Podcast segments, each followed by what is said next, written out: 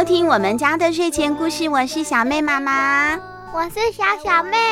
小小妹，我们今天要来讲鬼怪的故事，哎，你会不会害怕？才不会嘞！为什么？小朋友不是都很怕恐怖的故事吗？我喜欢恐怖的故事嘞。好啦，其实呢，我们今天要讲的故事不是真的什么鬼故事啦，是传统的中国神怪故事，非常的精彩哦。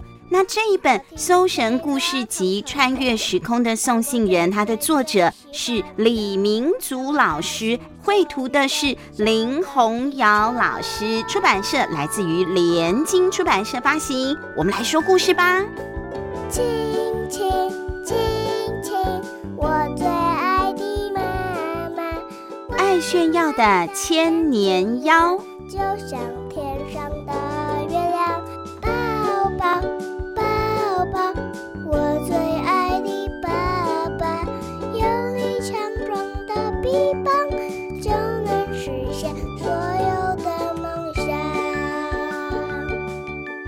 妹妹，我要来讲一个。狐狸的故事喽，好像在中国的传统的那个妖怪故事啊，还有日本的故事里面，都喜欢把狐狸当成妖怪，对不对？狐妖，狐妖，对，很多都是狐妖，可能是因为狐狸很灵活，他们就觉得说啊，狐狸。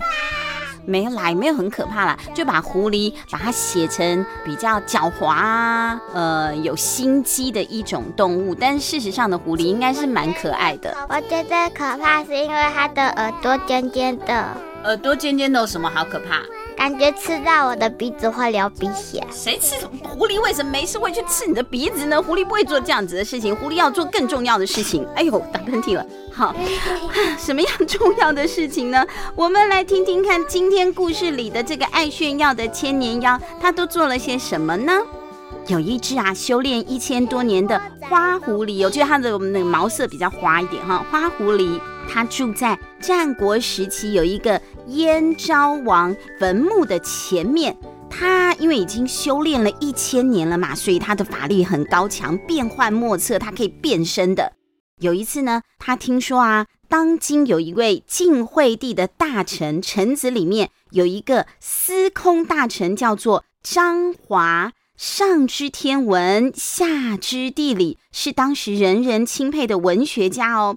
司空是什么呢？小朋友如果是国小中年级以下小学生，像小妹，小妹你今年几年级？今年三年级。那你们有上什么公民课吗？就是我们中华民国的政府啊，有五院：行政、立法、司法、考试、监察。那下面有什么？内政部、国防部。你们有学过这个吗？没有，我们只上。国英数字社、艺文综合、音乐跟电脑。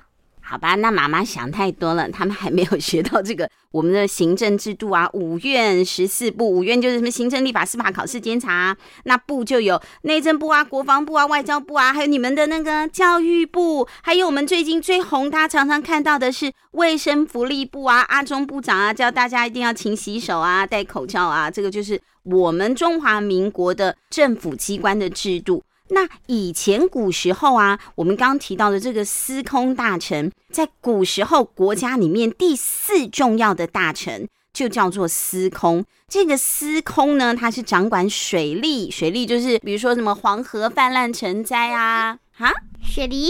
不是，雪梨是地名，也是一种水果，不是那个雪梨。我说的水利就是讲说，比如说黄河泛滥了，我们要去修筑一下啊，去治水，这个是水利。还有营建，就是要帮老百姓啊建一些房子啊，或者是一些公共设施啊，这个就是司空做的事情。它上面还有几个更大的三公嘛，它是六卿。司空是第四大的，上面还有更大的一些官，是辅佐皇帝的。好，这个是古时候的一个官制。他说，这个司空大臣张华，他的声名非常的远播，大家都觉得他很懂文学，是一个很厉害的文学家，也是一个政治家。那这个花狐狸就觉得不服气啊，他觉得张华再怎么讲，就是一个普通的人类哦，没有灵性的，不像他们妖啊仙啊，是修炼了很多年的，几千年、几万年的。所以这张华凭什么被大家这么样的尊崇呢？有什么了不起？我可是修行了千年的狐妖，哎，怎么样都会比你张华有学问。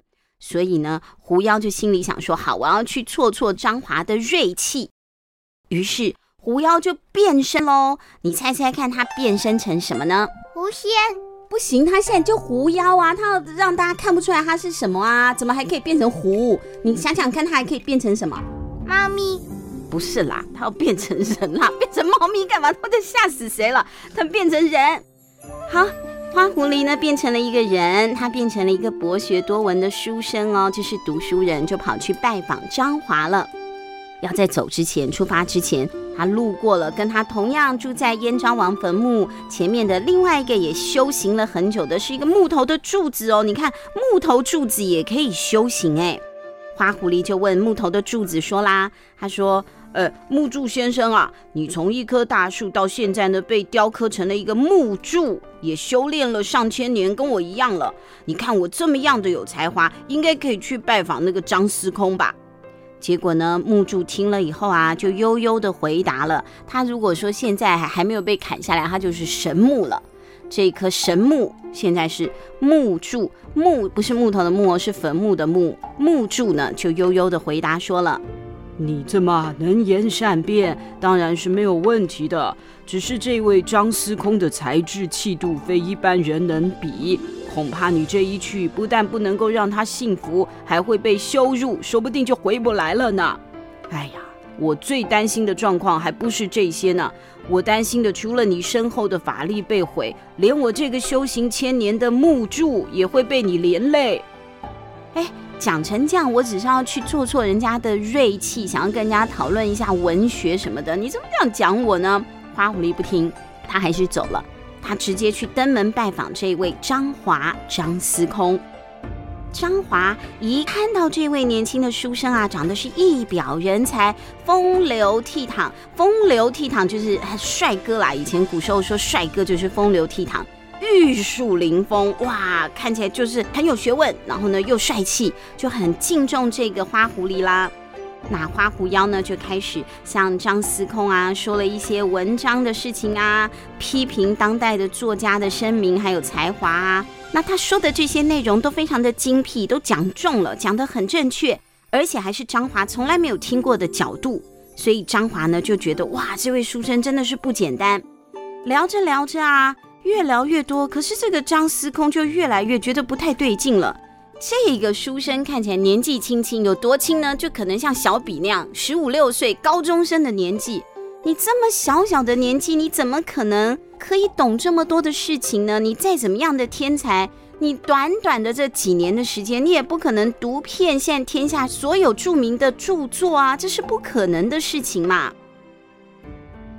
张司空心里就想。一般天才少年郎的名望和才情，通常都会慢慢的传播开来的。可是眼前这位帅哥才子，却是大家从来没有听过他的名号，太奇怪了。他该不会是狐妖变的吧？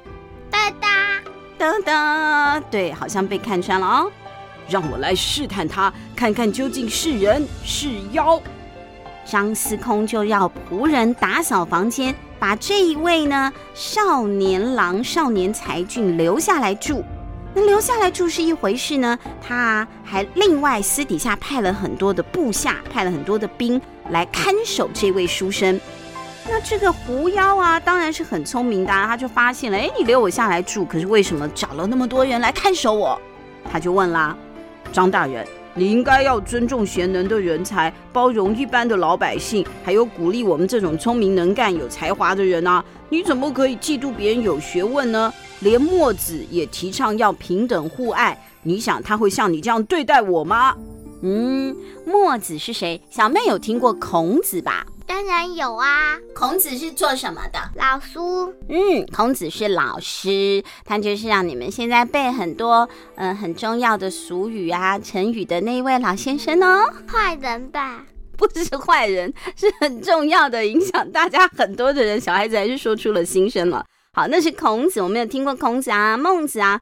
墨子是谁嘞？墨子也是一个思想家，像孔子啊、孟子一样。他们呢是提倡博爱的精神的，他们的口号叫做“兼爱非攻”。什么叫兼爱？就是无差别的爱哈啊！煎蛋不是煎蛋，是吃的啦。我说兼爱啦，兼爱呢，就是无差别的爱。我不会因为他是别人家的孩子，我就不关心他、不照顾他，这个是无差别的爱。那非攻就是我们反对不法的战争，你不能用不好的理由、非法的理由，或者是只对你自己有利的理由，你就去攻打其他的国家，这样是不对的。非攻，这个是墨家的精神。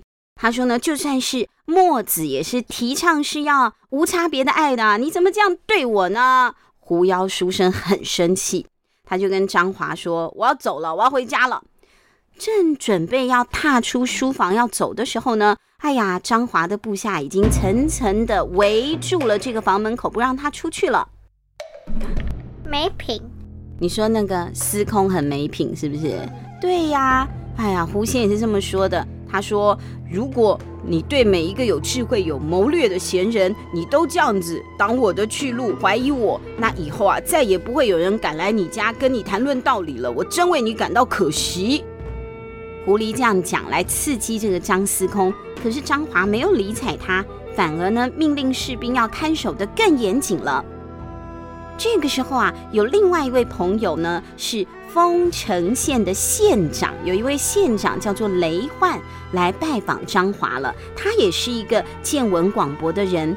那张华呢，就把我现在啊书房里面关了一个呢，感觉很像是妖怪的书生的事情呢，告诉了这位雷焕雷县长。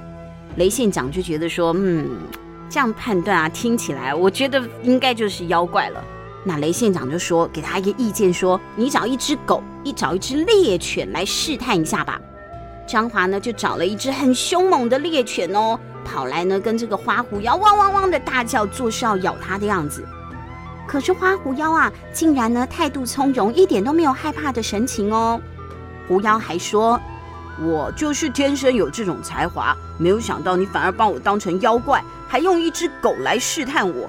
哼，你以为真的能伤害到我吗？”花狐妖这样讲，但是呢，口气太傲慢了。哎呀，张司空更生气了。他心里想，这个书生肯定是妖怪，因为呢，虽然妖怪怕狗，但是那一些会怕狗的妖怪都是只修炼了几百年的。如果是修炼了千年以上的老妖怪呢，就不会害怕狗了。哎呀，我一定要点燃千年的神木来照亮它，才能够逼出这个花狐妖的原型。木柱，拿木柱烧它。没错，小朋友应该想到了。我们刚才一开始说故事的时候，是不是就有讲到这一个花狐妖？它有一个老邻居是千年木柱，是一个千年的木头啊。现在说要烧千年的神木了，完蛋了！果然，雷县长就说：“哎呀，我知道有一个雕刻精美的木柱是用千年的神木做的，就在燕昭王的坟墓前。”哇，惨了！所以呢，张华呢就派人去砍这一棵千年的木柱了。这些呢要伐木的人呐，走到了路上，就看见了一位穿着青色衣服的小孩耶。那个小孩就很好奇地问了：“您来这里做什么呀？”嗯，好可爱的小木柱神童哦。派遣的人就说啦。张司空家来了一个书生，很有才学，善于辩论。但是我们张司空怀疑他是妖怪，就派我来砍千年的木木，回去燃烧，逼他现出原形。哎呀，当啦！青衣小童一听，就非常懊恼地说：“那只花狐妖真的太不聪明了，就是不听我劝告。”今天果然大祸临头，而且还波及了我。看来我也是逃不过这场灾祸了。嗯哼，太可怜了，被波及到了，他也逃不过了。太可怜了，这个小童啊，说完就放声大哭了起来。啊！对，哭得很惨。一瞬间呢，哎，这个小童突然就消失喽。结果啊，木柱还是被砍下来了。张华呢，就命人点火烧木柱，这熊熊的火光映照之下啊，啊，书生果然马上呢就变回了那只花狐狸。张司空就马上呢跨步向前，在这个狐狸的天灵盖，就是额头上面贴上了一个符咒。只听到狐狸“哎呀”一声的惨叫，就瘫软在地上了。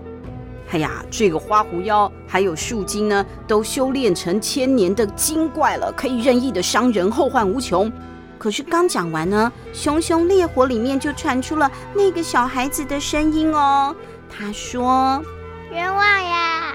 我虽然有千年法力，可是我都很忠心的守护燕昭王的陵墓，我没有要害人呐，为什么要烧我？”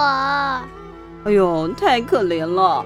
张司空就想了一想，哎，也是有道理啊。他好好的站在那里守墓，我为什么要烧他呢？他就改变主意了，决定不烧了。好，决定不烧了之后呢，这个小童啊，哇，赶快又现身了。他就跪在张华大人的面前呐、感谢不杀之恩。可是他还有一个请求，哎，他说了什么呢？小的还有一事相求，请也饶过我的朋友花狐妖。他虽然很顽皮、爱炫耀，但他从来没有伤害过人。对呀、他只是因为呢仰慕司空大人博学多闻，跑来跟他这个谈经论道嘛，怎么呢会变成这样子的结局呢？真的是毫无恶意的。木木就是这根神木啊，就赶快呢跟张司空大人求情了。张华看着跪在前面的这位青衣小童，虽然受他那个爱炫耀的朋友连累啊，被烧得遍体鳞伤，可是还是为他的好朋友求情哎。张华深受他们的友谊感动，就答应了他的请求。青衣小童呢，再三的叩拜说：“哎呀，谢谢你，谢谢你，我们一定会好好看守墓园，以后再也不离开了。”说完，他就抱起了受伤的花狐狸，咻的一下，两个都不见喽。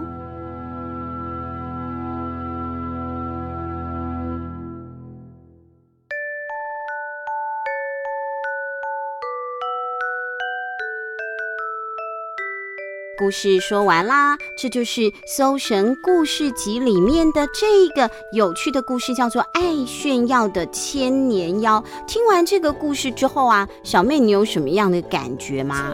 他太爱炫耀了，太爱炫耀了，也是会招来横祸的，对不对？小朋友，有的时候啊，就算呢你在某一个方面非常擅长，你真的很会。那可是呢，我们在跟别人相处的时候啊，还是要稍微收藏一下你的锋芒，就是呢，要稍微低调一点，要谦虚。什么叫做谦虚呢？就是你明明是会的，懂得，你很厉害，但是你也不要太张扬，不要到处去呢表现自己最棒，自己最好。像这样子的人，这样子的个性呢，真的会让身边的人讨厌。所以呢，充实自己是很重要的，但是谦虚啊，也是一个非常非常重要的功课。这就是今天我们跟大家讲的故事，在《搜神故事集》穿越时空的送信人里面，这个有一点可爱、有动物在里面的妖怪故事，爱炫耀的千年妖，小朋友你们喜欢吗？还蛮喜欢的呀。哦，还蛮喜欢的呀，那很好啊。同时，我要跟大家说一个好消息哦，这一本穿越时空的送信人真的非常的好看，我们也很感谢连经童书呢要送小朋友书哦，所以赶快跟爸爸妈妈说，把这个你收听 Podcast 的画面截图下来之后呢，上传到我们家的睡前故事的 FB 粉丝专页，就有机会可以抽中这一本。搜神故事集，穿越时空的送信人哦，好哇，好啦，那我们就先跟小朋友们说拜拜吧，拜拜，我们下次见，拜拜。